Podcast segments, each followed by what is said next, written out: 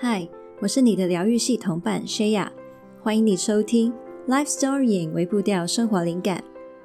每周五晚上七点跟你分享新灵感，在周末陪你从内心出发，将小改变累积成大成长。邀请你加入我们，一起让世上每一个人都拥有真正快乐的能力。现在就订阅节目吧，才不会错过新的内容。那今天节目的开头呢，会跟你闲聊一些我的近况。那如果你没有兴趣的话呢，也可以快转到主题开始的时间。那我会把时间呢标在资讯栏里面。今天呢，不知道你听到音质会不会跟平常不太一样呢？那也有可能会听到一些回音什么的。那我现在呢，人在台湾的家里，没错。我会在台湾跟家人一起生活大约两个月的时间。那我老公呢，就辛苦一点了，因为他工作的性质的原因呐，他没有办法随时请假到处去，所以这段时间他就一个人在香港生活了。好，那有很多的 writer 其实最近都很好奇问我，诶，所以 Shaya 到底是台湾人还是香港人啊？好，那我在这里呢，当做闲聊，呃，一并跟你们分享一下好了。那我觉得自己的背景算是很特别的，那我也很喜欢这样子的优势。我认为自己同时是在这两种文化里面长大的。那我父母都是台湾人嘛，所以呢，我在家吸收的都是台湾的文化，会讲国语。但是呢，我从小又是在香港这个地方生活，还有受教育。所以呢，一离开家门呢，我又会进入一个完全属于香港的文化环境。那在香港呢，也住了几十年嘛，那那里当然对我来说也就成为了也非常重要的家。那尤其在过去的几年，嗯，很多人应该都知道香港发生什么事情了嘛。那我在那段日子呢，也更确定自己其实是很在意这个地方的。好，那现在是不是也解开了很多人对于我，嗯，为什么会讲两种语言的疑问呢？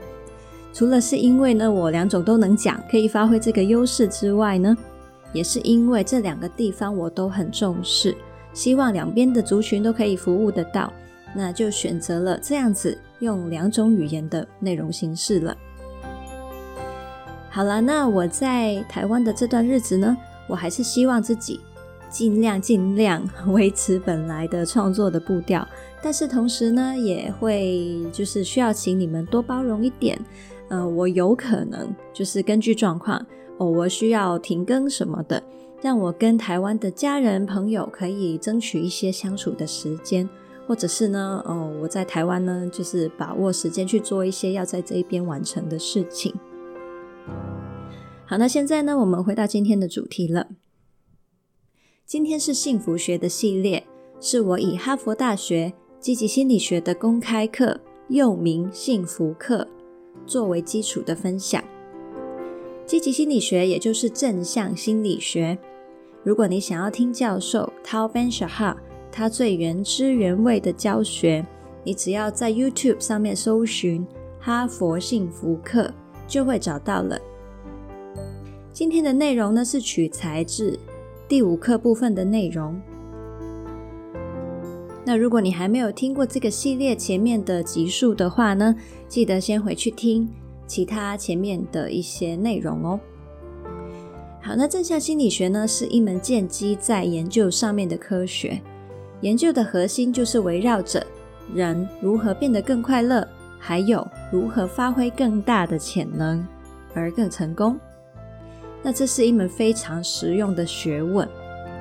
从幸福学的第一集开始到这一集为止，刚好就会完成了这门幸福公开课的所有基本前提的内容。那这个系列呢，我们往后再下去去讲呢，就是围绕着这一些的前提延伸下去的。当然，也是顺着这一个公开课它的课堂的一个流程。所以，如果你想要掌握正向心理学的主要骨干，那你就先完整的把前面这五集听一遍，那就对了。今天我们会回来讨论快乐这个正向心理学的研究重点。今天我们的内容会分成两个部分，第一个部分会聊到快乐它的特质跟我们的生活状态的关系。第二个部分则是会讨论有一些人会有的疑问：追求快乐是自私的吗？不道德的吗？好，那现在我们先聊快乐的特质哦。我想啊，大部分的人都不会反对，也有很多的哲学还有信仰的观念有提到这件事情，就是人类活在世界上的最终追求就是快乐，因此人类会被吸引，以快乐为最终目的去行动跟前进。同时，教授套他在课堂里面有提到，快乐本身就是会让我们感觉良好嘛。而这一种感觉良好，本身就是快乐非常大的好处之一。不过呢，快乐还不只是让我们感觉良好而已，或是作为我们追求的目标而已。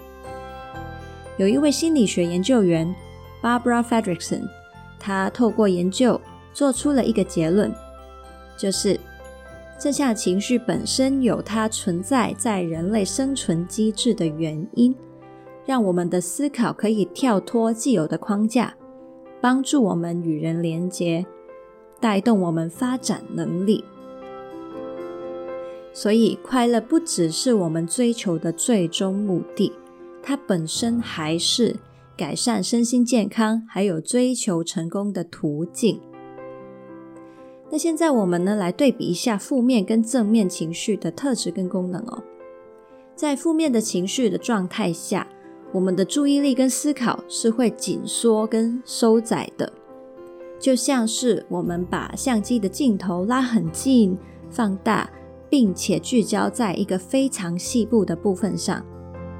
像是紧张、愤怒、悲伤的情绪，都会让我们聚焦在当下极其重要、需要集中资源去应付的事物上。这样子呢，当你面对一头狮子的时候啊，你不会还分心想着说今天晚餐要吃什么，哪一个同事昨天讲了哪句坏话？因此，人类才得以在各种威胁中生存下去。那当然，情绪本身是一种工具，因此我们也需要好好的调控，不要进入了一个反刍的状态，反而不利我们回应生活。那这个就跟幸福学上一集 EP 六十三里面讲到，容许自己当个人，接纳自己所有情绪状态跟脆弱，有很大的关系。好，那在正面情绪的状况下会是怎样呢？这就像我们把相机的镜头拉远了，甚至是调广角，能够看见更多的事物，更全面的布局，也观察得到。更多事物之间的连结，因此在放松快乐的时候呢，我们是有创意的，会看见更多的可能性，更容易建立事物之间的连结，还有跟人的连结。好，那这个对负面情绪、正面情绪的描述，是不是也跟你自己的亲身经验非常的吻合呢？那这里呢，我提一下我自己对创意的看法。当内容创作者之后，我需要大量的练习，信任潜意识本身就拥有很多的资源，而且要放松的 play with ideas。你并不是没有创意，或者是你懂得不够多，而是资源早就已经都存在了，只是你有没有办法把这些档案从潜意识里面叫出来，还有连接这一些既有的资源。那关键真的就是在于你懂不懂得为自己设定正向情绪的舞台了。那这个是我当了内容创作者之后呢，非常非常有感的重点，也是我现在依然很努力练习的部分。因此，为什么我们要练习努力但不费力的心态呢？因为僵化还有过头的努力。反而会让你陷入了负面情绪的状态，那你可能会变得更僵化，反而离你想要达成的目的更遥远了。能够有效驾驭自己情绪状态的人，才会是最有效生产的人。尤其是在讲求创意还有思索新解答的工作上面。好，那怎么样为自己设定一个正向情绪的舞台呢？对每一个人来说，有效的方法都不一样。但是呢，我在这里分享一下我自己在酝酿写稿主题，还有写稿之前会做哪一些的仪式，给你参考。那在这些时候啊，我会比起平常更刻意的照顾自己的情绪。例如，有些时候就真的想不出来嘛，那我就真的会让自己去做一些跟创作无关的事情，同时信任自己，在过程里面呢，就会慢慢准备心情回去做事了。把接力棒交给潜意识，有时候呢，它还能够在这个容许懒散的过程里面。意外的捡到创意还有连结，那我也会做一些环境的设定，可能是好好的先去一趟厕所啊，开了纯音乐，点了蜡烛，装好一杯清水，单是做这些事情，啊，慢慢放松了，就设定好了舞台，进入创作模式。如果你喜欢一些绿意啊。也可以让自己看着小植物，或者是窗外的树景发呆。总之呢，你会在某一个时刻，你的心就告诉你说：“哇，心情真好，放松了，可以好好的玩创作了。”那个时候就代表你已经准备好了，有点像是不强求，而那份从容反而会自然在对的时间降临，这是逼不来的。另外呢，有时候我创作了一段时间，会发现自己脑袋好像开始转不过来了。这个时候，我不会逼自己继续要硬挤什么东西，而是会心安理得的休息去，直到这个舞台又重新设定完成。那当然啦，你去休息的过程做些什么，嗯，也是很关键的。嗯，你可能可以注意一下，你也可以研究跟实验出一套专属于你的舞台设定仪式，那这就是我说到的，掌握好你的情绪，情绪就能够成为你最佳的助力。那以上这些呢，也是我在情绪冲浪课里面希望带你做到的。有兴趣的话，你也可以去了解一下这门线上课程。那现在我们来到这一集第二部分的内容了。有些人可能会想到，如果人以自己的快乐作为生活指引，会不会是自私的，甚至是不道德的呢？教授套他说，他认为绝大部分的人应该都会是真心希望祝福他人，而不是自利于令人不幸的。以伤害他人为乐的人呢，的确存在，但可能是一些极端的例子。所以，在这个非性恶论的基础之上，我们会往下讨论快乐与道德的关系。那我先说教授套他的结论。他说，追求快乐的确是自私的，但是并非不道德的，甚至这是一种贡献世界的道德实现。接下来呢，我会来聊他是怎么样思考的。世界上呢，有很多事物是互相竞争的零和游戏，例如说金钱、某一些的机会、物质上的一些资源等等，都像是一块固定大小的大饼或是披萨。我多拿了，别人就会少拿了。在这些向度里面，我们很可能心里面就会认为，我为了追求自己的好处，就是在伤害其他的人。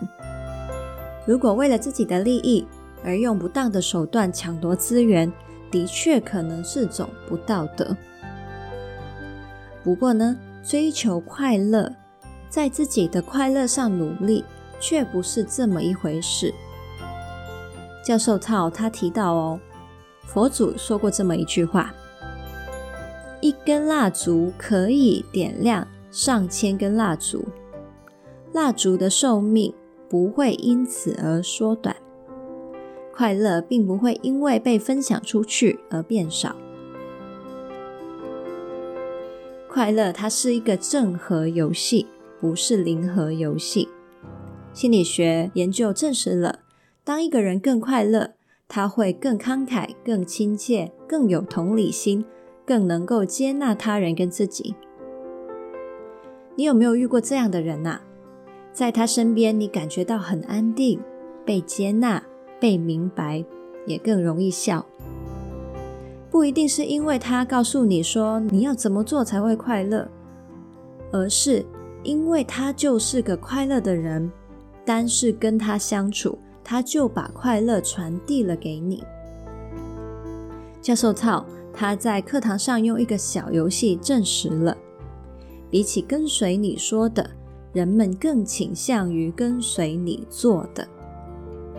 People do what you do, not what you say. 所以，传播快乐最好的方法，就是你在你自己的快乐上努力。没错，快乐是自私的，甚至帮助他人的善行本身也是自私的。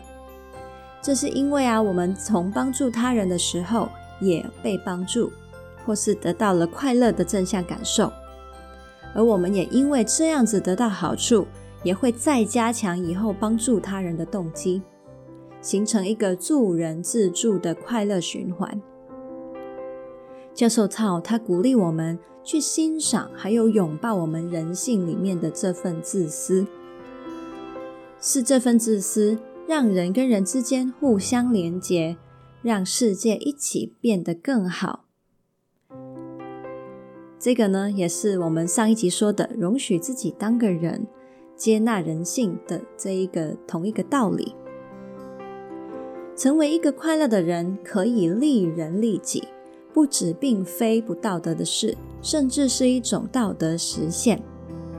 再扣连到第一部分说的哦，人在快乐的状态下更有创造力、效率，还有进步的潜能。再加上第二部分说的，会更包容、更无私。那这些全部都是世界极其需要的，而且快乐是具传染性的。你能想象吗？越多人变得快乐，世界会变得多美好呢？因此，成为快乐的人，帮助身边的人也快乐，就是在贡献世界。最后，我再送你一句我在 EP 四十九有跟你分享过的一句话。你希望世界成为什么样子？那你就先努力活成那个样子吧。那么这一周的微步调任务是，请你为自己练习一次设定快乐状态的舞台，并且以那个状态让世界变好一点，为世界做一点点事情。那希望这个练习呢，能够让你非常非常具体的去把今天的内容呢落实到你的生活里面，真正亲身经验一次。那这一集的文字稿是在 lifestorying 点 co 斜线追求快乐的贡献。如果你想到有谁会对这一集有兴趣，对他有帮助的话呢，那记得要分享给他。一起让世上每一个人都拥有真正快乐的能力。记得订阅我们的节目，帮我们打五星，还有留言，这样可以让更多人认识这个节目。还有邀请你订阅灵感电子周报，我在每个礼拜天都会发一封信给你，跟你分享生活体会。你也可以在 Facebook 跟 IG 找到我，那我会在上面发放一些贴文，还有呢一些线动，跟你互动，也陪你将小改变累积成大成长。想要支持我持续跟你分享灵感的话呢，你也可以看看我们的赞助计划，用一次性或者是每个月的方式呢赞助我。那金额也有大有小，可以由你自由选择。或者是呢，你也可以到辽心成长旅行社看看呢，有什么适合你的计划可以对你有帮助。刚刚讲的所有的连结都可以在资讯栏里面找到。那我们就下次见啦，Happy Life Storying，拜拜。